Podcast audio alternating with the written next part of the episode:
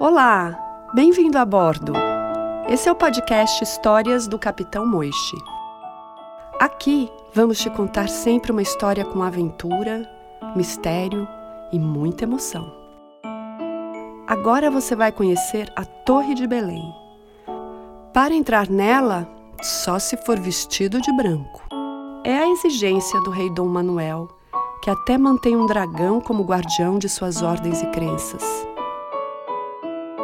Será que o Cavaleiro Negro vai conseguir mudar essa tradição para conhecer a Princesa Isabel? Vem com a gente!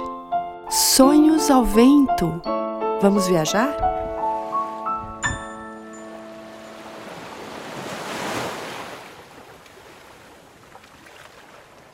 Às margens do rio Tejo, onde ele se encontra com o Oceano Atlântico, Dom Manuel, o poderoso rei de Portugal, mandou erguer a mais bela das construções de sua época. Era uma torre de cinco andares, toda feita de pedra branca, que o rei chamou de Torre de Belém.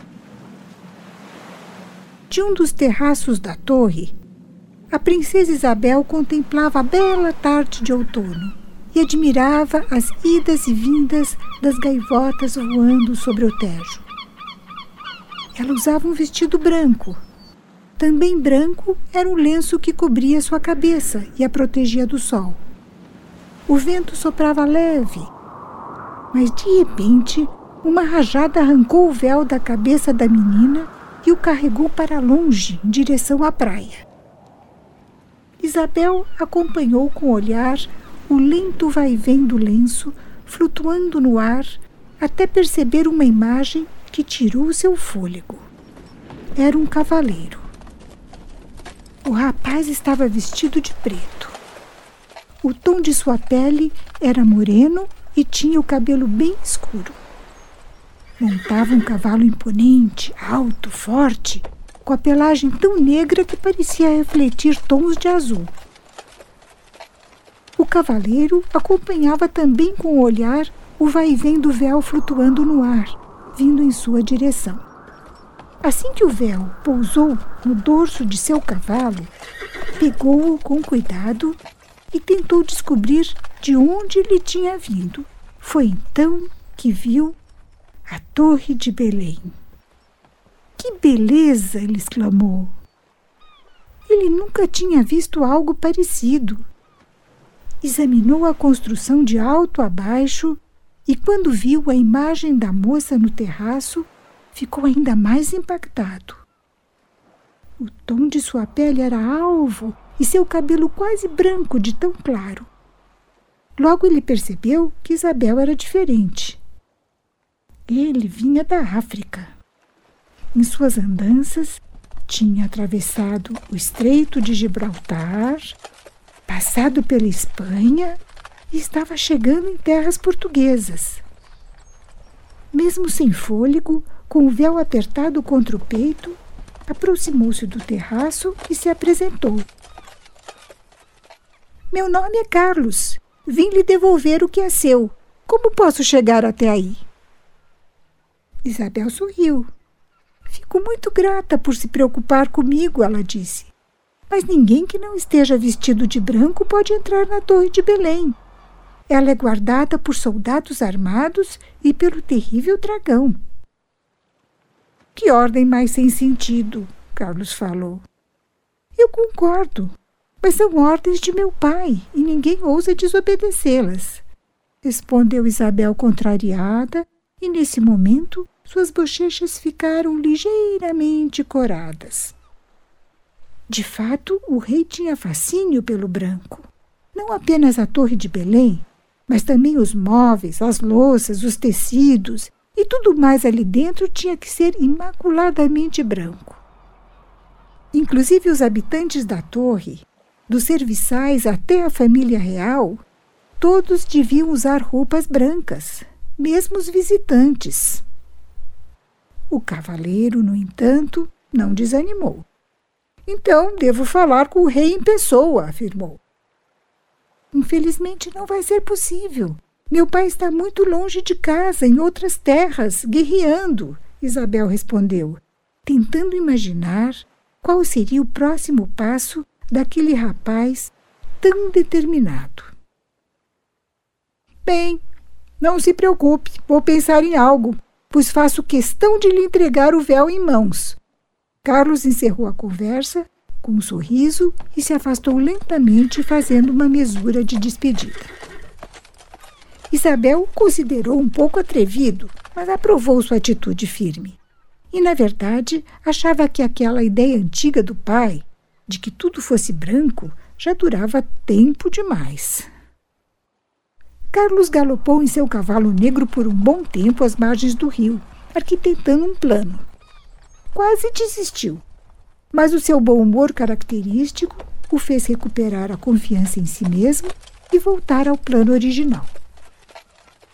Ah, vou ter que improvisar para surpreender os guardas e o dragão, ele pensou. Descendo do cavalo, ele o prendeu a uma árvore e se dirigiu a pé em direção à entrada da torre. A ponte levadiça sobre o fosso que circundava a construção estava abaixada e dois soldados armados com lanças de ferro e espadas faziam a guarda. Alto lá! eles falaram. Carlos não se deteve nem se amedrontou. Ele era durão. Vim em missão. Gostaria de devolver este véu que o vento me trouxe. Pertence à princesa. Os guardas foram rápidos na resposta. Pode deixar o véu conosco. Faremos com que chegue a ela. Carlos retrucou sem pestanejar, mas com educação. De jeito nenhum. Eu mesmo devo lhe entregar o véu, como é o costume. Espantados com a coragem do cavaleiro, os guardas ameaçaram. Temos ordem de não deixar entrar na torre nenhum indivíduo vestido com outra cor que não seja o branco.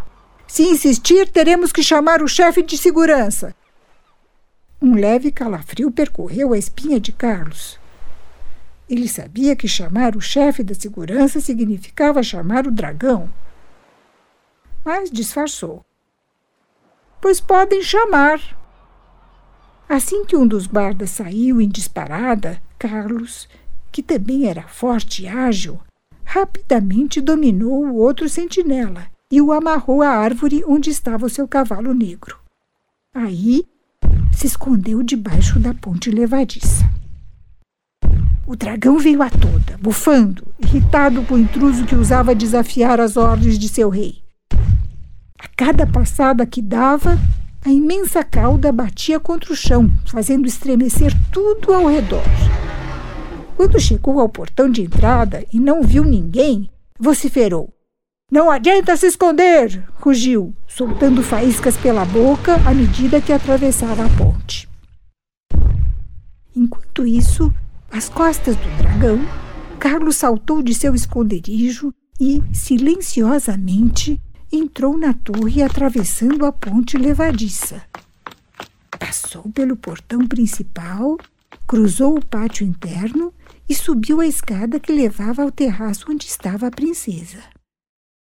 Quando chegou, Carlos disse com ar de triunfo: Promessa cumprida, véu entregue à mais bela dama que já esteve diante dos meus olhos. Isabel sorriu e falou: O cavaleiro é gentil, corajoso e muito divertido. Com certeza é uma bela companhia para essa tarde maravilhosa. Por que não me acompanha para vermos o encontro do rio com o grande mar? Lá fora, no entanto, o dragão estava possesso. Ao perceber que havia sido enganado, voltou para dentro e logo vislumbrou a sombra negra do cavaleiro manchando a alvura da torre, que deveria ser protegida a qualquer custo. De seu hálito brotou uma chama e o seu rugido feroz ecoou por todos os andares.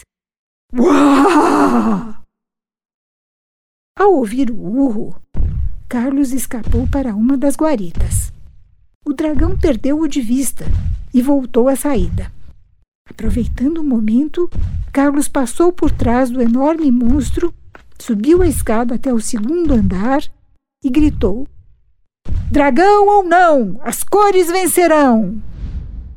Das narinas do dragão saíram jatos de fumaça.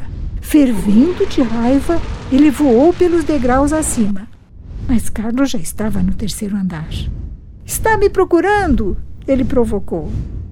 Enquanto o dragão galgava ainda o terceiro andar, espirrando chamas por todos os poros, Carlos alcançou o outro terraço da torre e chamou a atenção do monstro antes de descer pela parte externa do castelo e se acomodar novamente embaixo da ponte levadiça. Você não perde por esperar, forasteiro! Mais cedo ou mais tarde vou te pegar! Gritou o dragão já lá embaixo, do lado de fora, olhando com velocidade para todas as direções à procura da sua vítima. Ágil como a lebre, Carlos pulou de volta para a torre e repetiu seu brado. Dragão ou não, as cores vencerão. Pois vai ser agora que vou dar um fim nessa história, gritou o animal. E decidido a executar um salto sobre Carlos, tomou distância para impulsionar o imenso corpo. Mas Carlos estava no comando. Operando com destreza o mecanismo das correntes, ergueu a ponte levadiça. O dragão, em pleno ar, desabou no fosso. Fumaça, faíscas e urros deixaram de sair de suas entranhas. Ele era um dragão de terra. A água apagava as suas forças. Agora parecia mais um gatinho molhado, e assim permaneceria para sempre. O cavaleiro negro voltou vitorioso ao terraço.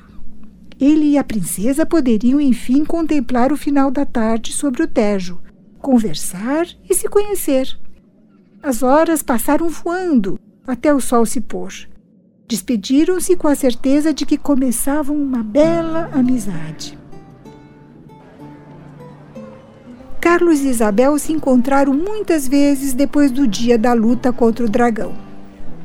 A Torre de Belém, livre das labaredas do monstro, não representava mais uma ameaça. Ao contrário, tinha se transformado em um lugar de alegria. A amizade entre os dois jovens virou namoro, que virou comemoração de noivado. No convite de casamento, enviado ao reino inteiro, havia um recado bem claro: trajes de todas as cores serão bem-vindos. Quem estranhou a mudança violenta de cenário foi o rei, Meses depois, ele chegou dos campos de batalhas exatamente no dia do casamento. Deu de cara com seus domínios enfeitados para a festa com bandeirolas verdes, amarelas, rosas, azuis, vermelhas. Foi um choque de realidade. O que está acontecendo? O que fizeram de minhas ordens? Está tudo de ponta cabeça! Esbravejou sem acreditar no que via. Papai, Isabel gritou, correndo em sua direção. Hoje é o dia do meu casamento. Estou tão feliz. Você vai gostar de Carlos. Ele é divertido, gentil, inteligente. Dom Manuel, cansado e abatido pelo tempo fora de casa, lutando em batalhas sem sentido, estava com as antigas certezas abaladas. Mesmo assim, não se deu por vencido. Isso é uma loucura, ele se opôs, ordenando que tudo voltasse a ser como era antes. Ninguém se mexeu. Os tempos eram outros. O rei percebeu. Uma nova realidade se impunha. Não demorou muito também para se sentir feliz com a felicidade da filha. E no último gesto inesperado, comandou: Vem aqui me dar um beijo. E pode ir me explicando tintim por tintim que significa essa profusão de cores? O que aconteceu com o dragão? E esse Carlos? Me conta mais sobre ele. A música ficou mais alta e animada. Os convidados movimentavam-se sem parar, formando um mosaico de mil cores no salão. A Torre de Belém era só alegria. Transbordando de felicidade, Carlos e Isabel dançaram a noite inteira.